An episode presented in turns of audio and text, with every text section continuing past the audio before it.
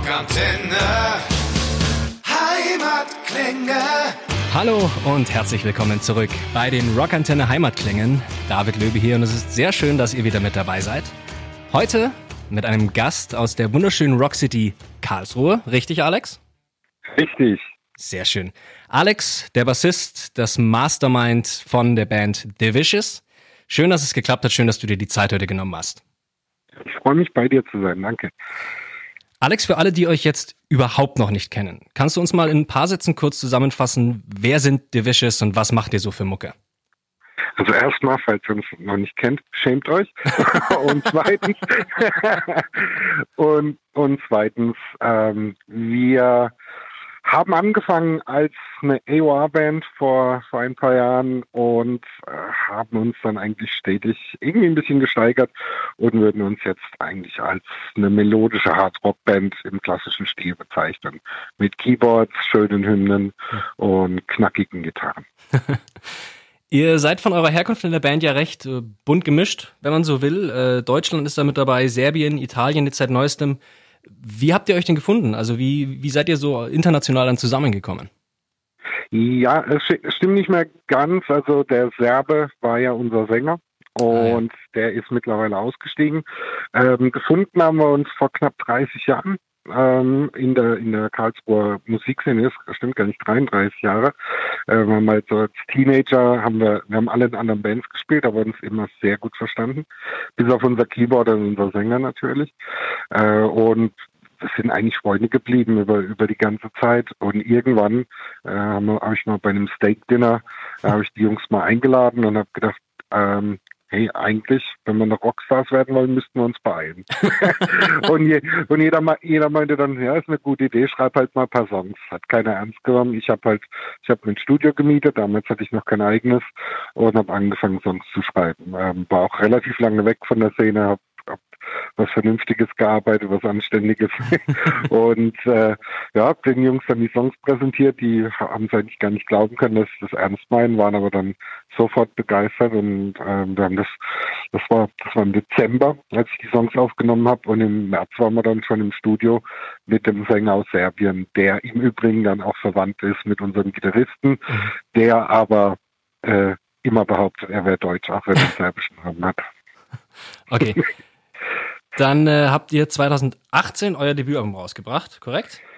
Das ist richtig. Genau. genau. Drei CDs jetzt in drei Jahren ähm, mhm. und einen ganzen Arm voller Tourneen und Festivals. Man mhm. merkt schon, ihr habt mehr Ziele als nur in den kleinen Dorfclubs rumzuömmeln, oder?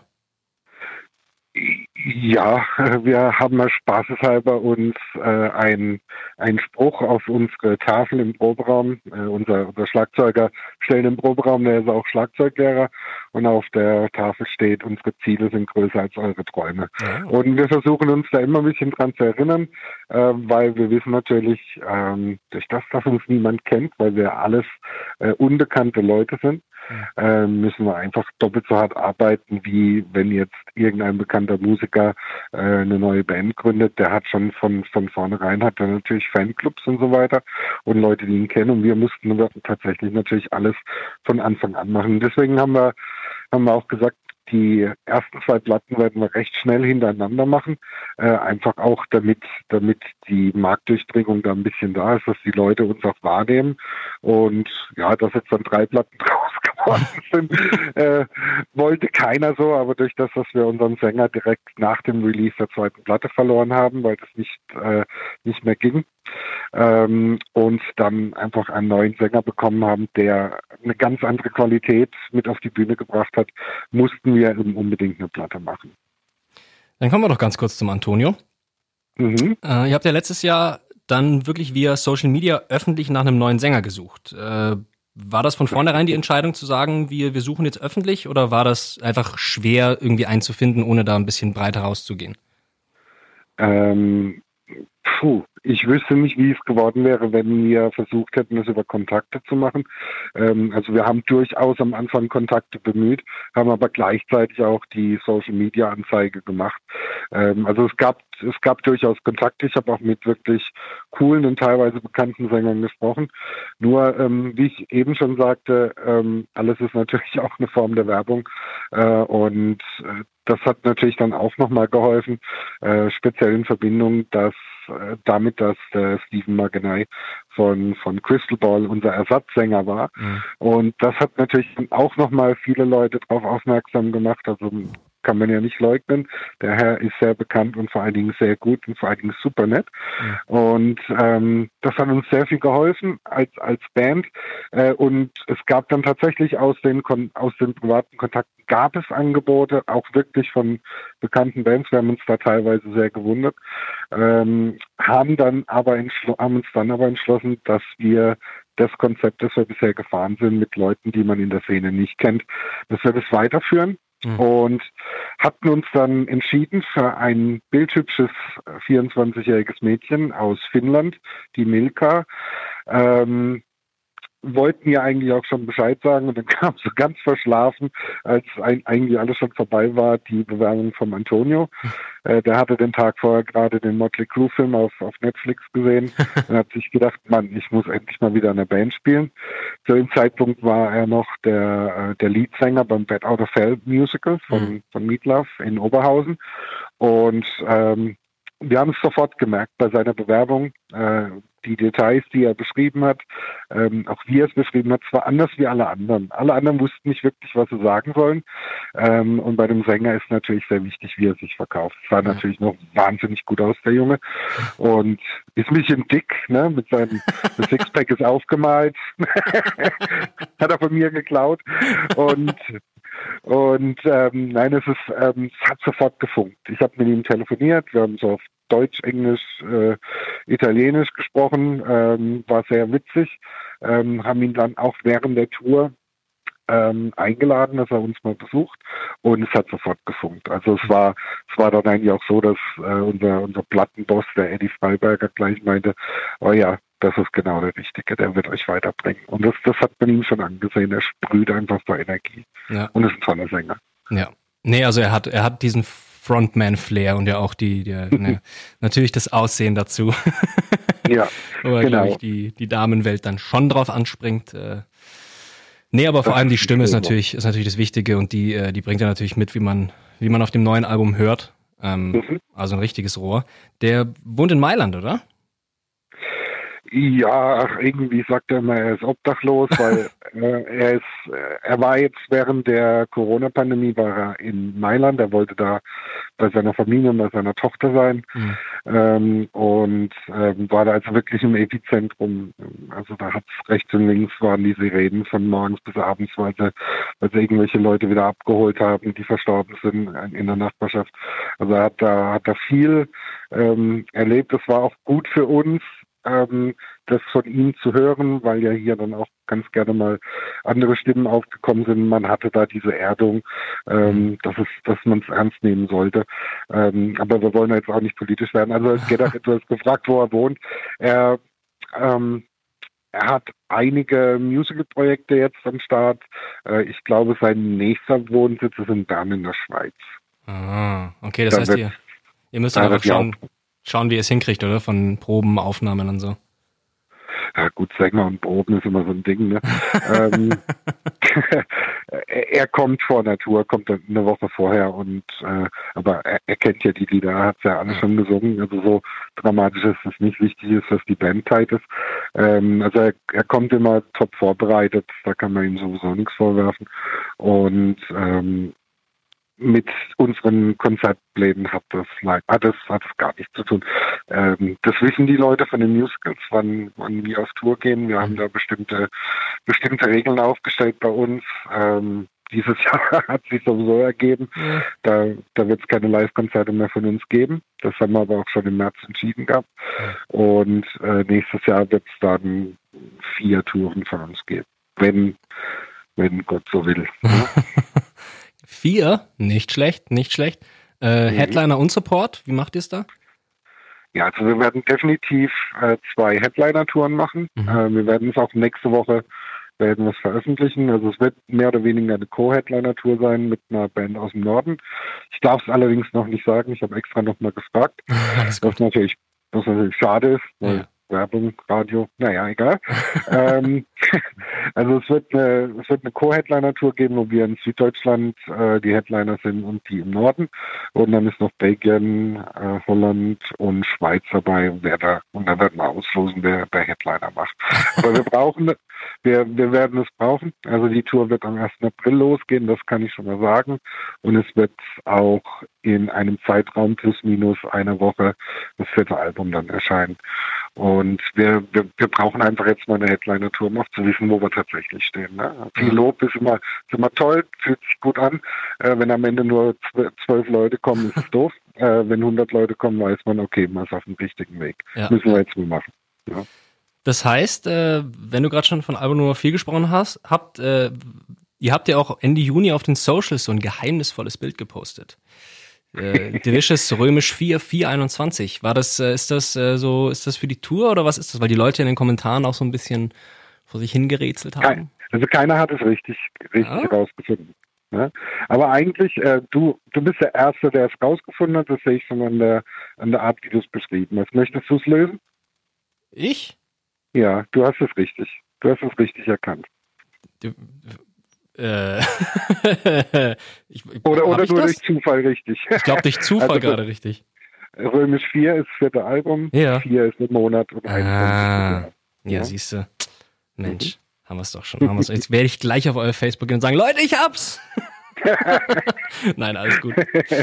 Aber bevor wir jetzt von Album Nummer 4 sprechen, lass uns doch erst noch über Album Nummer 3 sprechen. Am 8. Mai ist eure dritte Scheibe rausgekommen, Phase 3.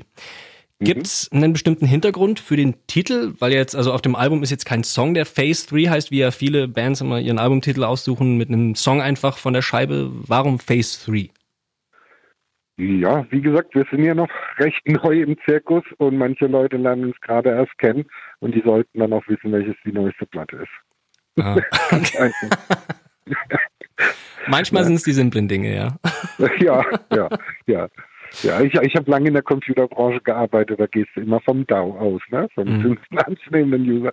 Und nee, wir wollten es denen einfach einfacher machen, weil ähm, ich habe das schon mal in einem Interview gesagt, ich wollte mir mal die ganzen Johnny Depp-Filme Pirates of the Caribbean anschauen. Mhm. Die haben alle Namen. Ich weiß nicht, welches der erste, der zweite, der dritte und der vierte ist. ähm, keine Ahnung und habe gedacht, das ist bescheuert, das müssen wir bei der Musik anders machen. Also kannst dich darauf einstellen, die vierte Platte wird auch eine vier drin haben. Äh, lustig. Ne? okay, wissen wir Bescheid. Ja, ist so, ne? Du hast. Wüsstest du, welchen du da jetzt anfangen wolltest zu gucken? Nee. Nö, also ehrlich gesagt, keine Ahnung. Irgendeinen. Ja. Der, wo Johnny genau. Depp noch am jüngsten ausschaut.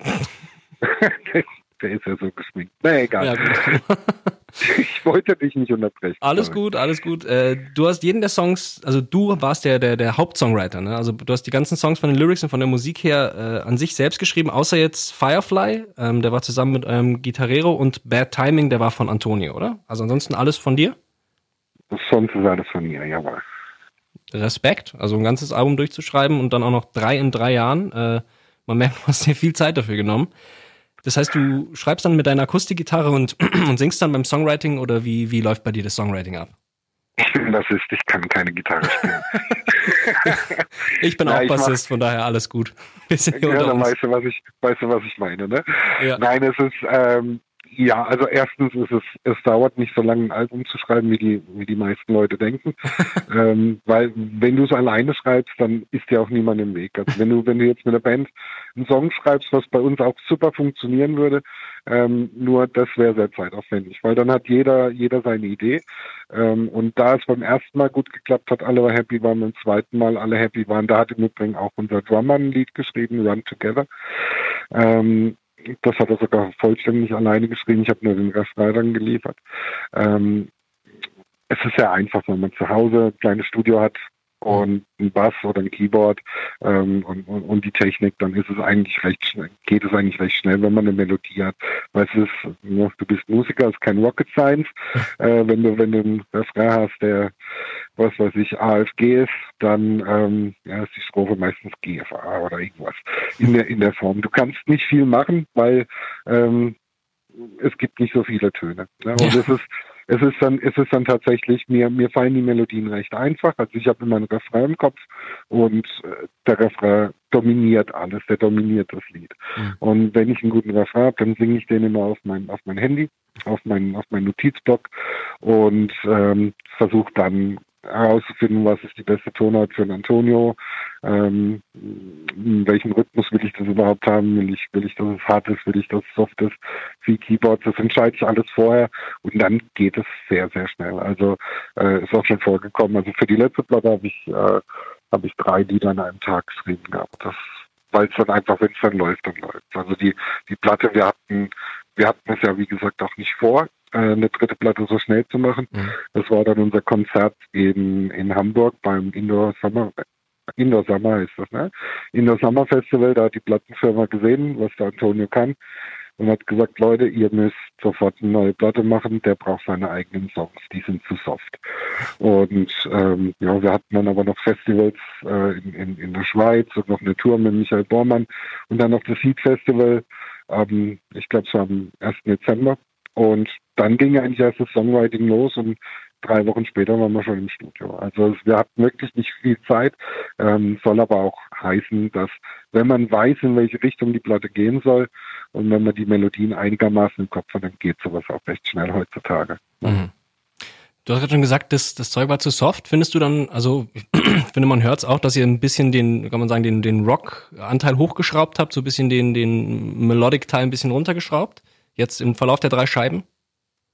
Ich würde nicht sagen, dass die also, also im, im Sinne von ein bisschen die, die bisschen die, die, also Keyboard ein bisschen im Hintergrund, dafür die Gitarren ein bisschen nach vorne, weißt du, in, in dem Sinne. Genau, genau so. Also im Prinzip unser Live-Sound. Im Live hört man unsere Keyboards auch sehr wenig mhm. ähm, und die Gitarren sind da, sind da dominanter.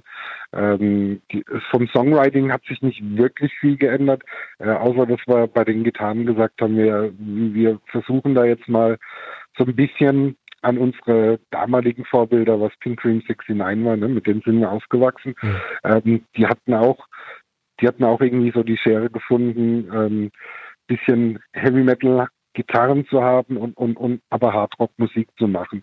Und das haben wir eigentlich hier auch versucht, viel Galopprhythmen, viel, viel äh, Sechzehntel in den Gitarren drin und, und einfach die Gitarren ein bisschen mehr, mehr, mehr krachen lassen.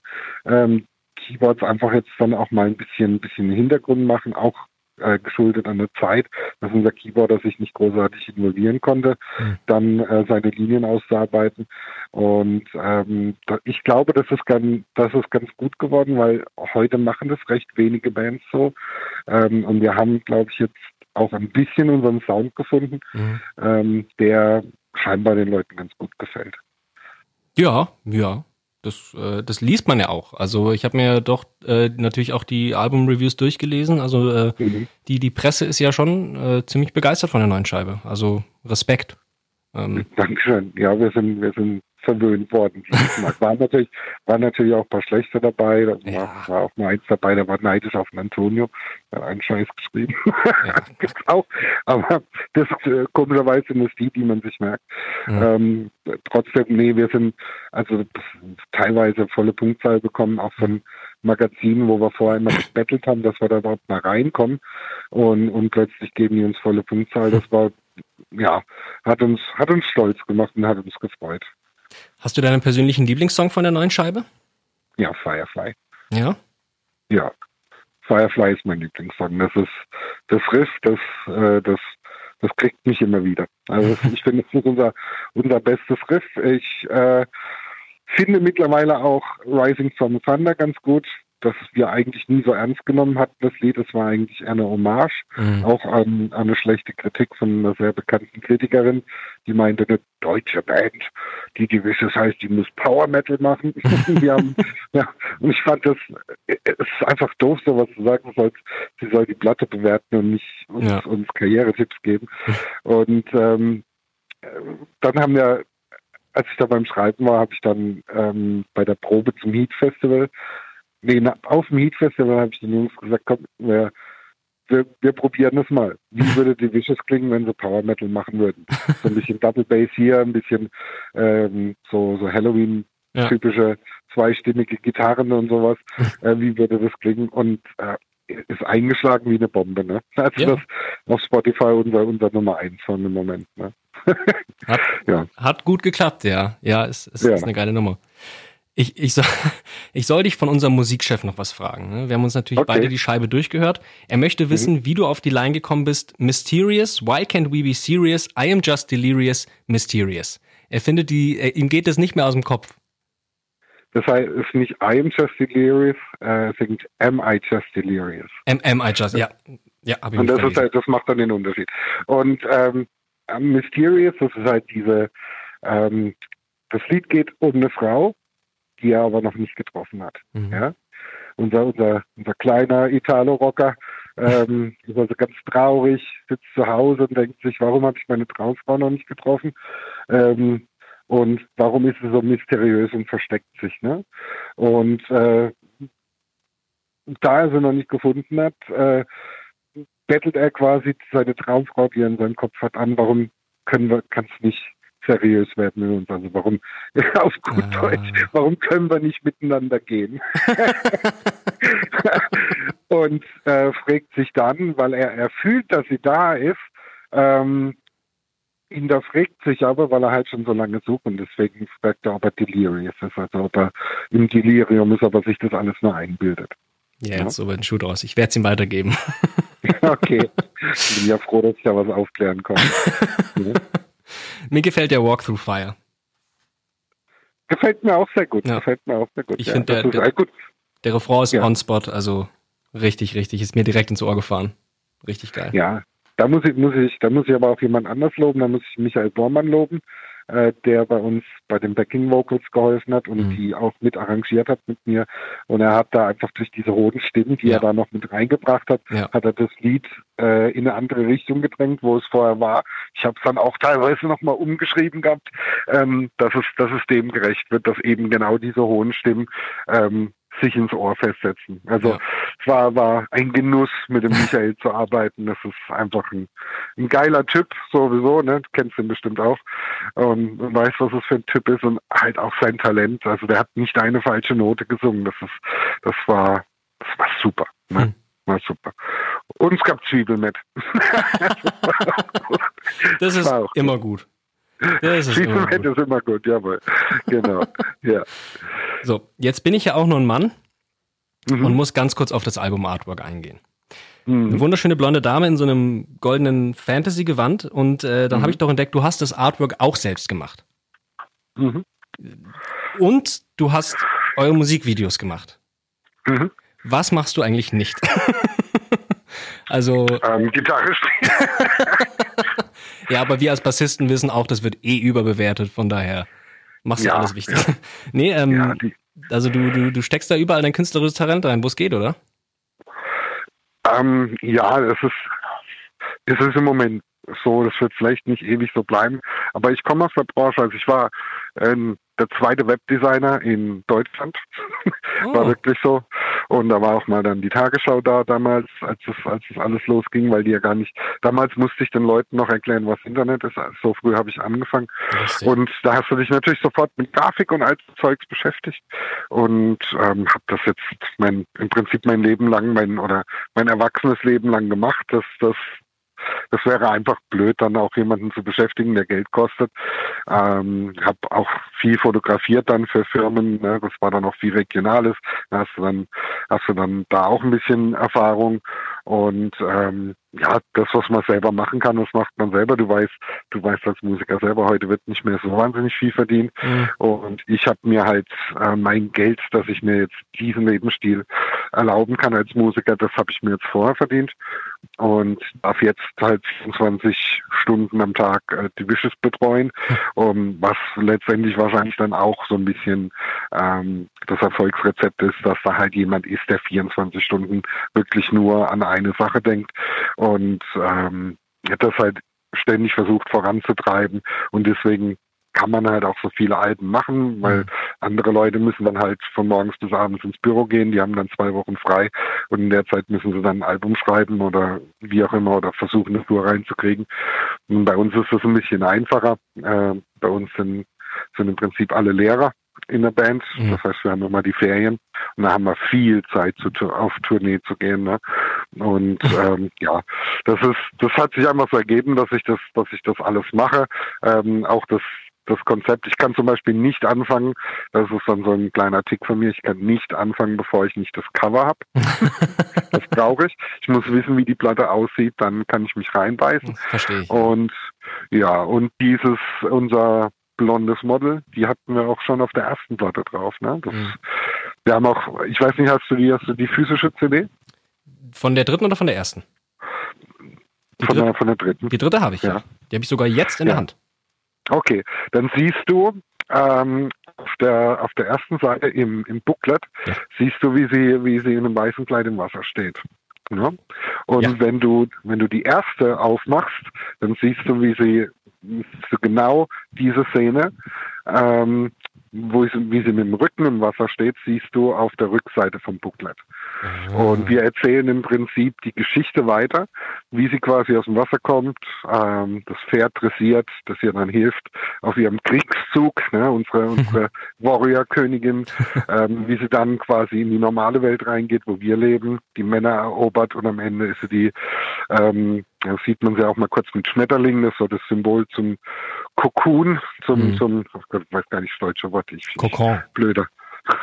das ist das Gleiche. Ja. Und, äh, und dann sehen wir sie auch einmal nackig auf der, auf der Thank You-Seite. Das mhm. ist dann mhm. quasi, wenn sie rauskommt. Und am Ende trägt sie dann ihre Rüstung und ist auf dem Cover.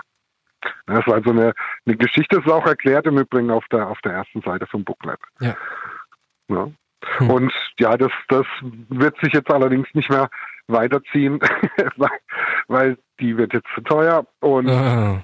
Ah und leider schwanger. Und oh. dann geht es nicht. Ne? Schade, ich wollte gerade schon sagen, du hast ja jetzt meine Nummer, aber schwanger ist dann doch. Ja, ja.